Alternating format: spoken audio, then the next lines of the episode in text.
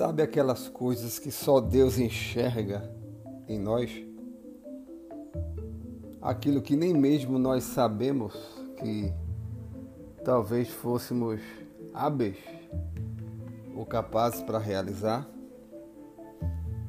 Foi assim que aconteceu na história de Gideão. Gideão, assim como todo o povo de Israel, estava passando por sete anos de perseguição, de invasão, de opressão dos midianitas.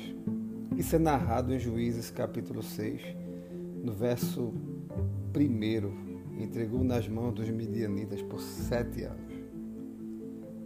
Olha, eles se acostumaram tanto com a invasão, com que eles na época de, de colheita, eles já tinham para onde fugir, para que não fossem alcançados né, fisicamente pelos midianitas, eles pudessem até saquear as plantações. No versículo 11 do capítulo 6, diz que Gideão estava malhando o trigo no lagar. E nós sabemos que o lagar não é lugar de malhar o trigo. O trigo se malha na eira, né? Normalmente no lugar ao ar livre, onde tem muito vento, onde as impurezas do trigo são lançadas para longe. O lagar é um local onde você trabalha com a uva, né? Para produzir o vinho e com outras frutas também. É como um buraco feito numa rocha que tem uma cavidade no final onde escorre o sumo, né?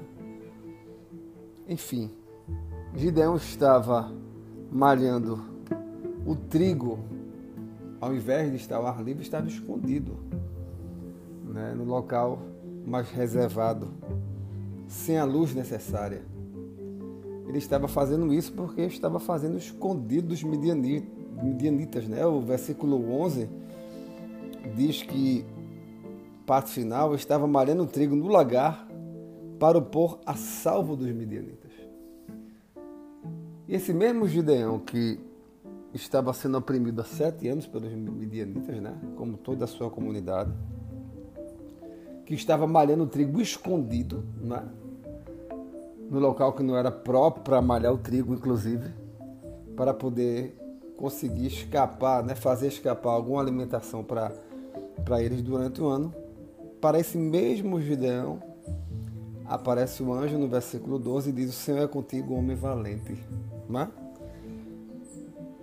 Nós não entendemos muitas vezes é, como Deus ele, ele trabalha em nossa vida.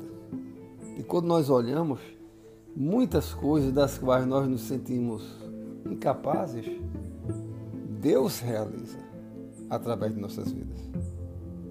Agora ele, ele realiza por um motivo só. No verso 16 diz: tornou-lhe o Senhor a dizer: Já que eu estou contigo, ferirás os midianitas como se fosse um só homem. Nós fazemos, nós conseguimos, nós realizamos, nós cumprimos a missão, fazemos aquilo que para nós é impossível, porque Deus está conosco. Gideão tinha muitas outras dificuldades, muitos outros complexos, né? No versículo 15, ele diz: Como livrarei Israel?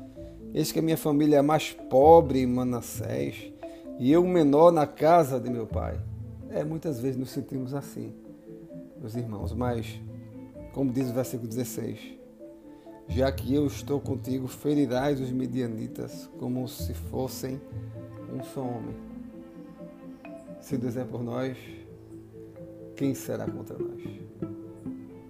aquele que nem mesmo a seu próprio filho poupou, antes o entregou por todos nós, certamente com ele nos concederá todas as demais coisas. Confie no Senhor, descanse.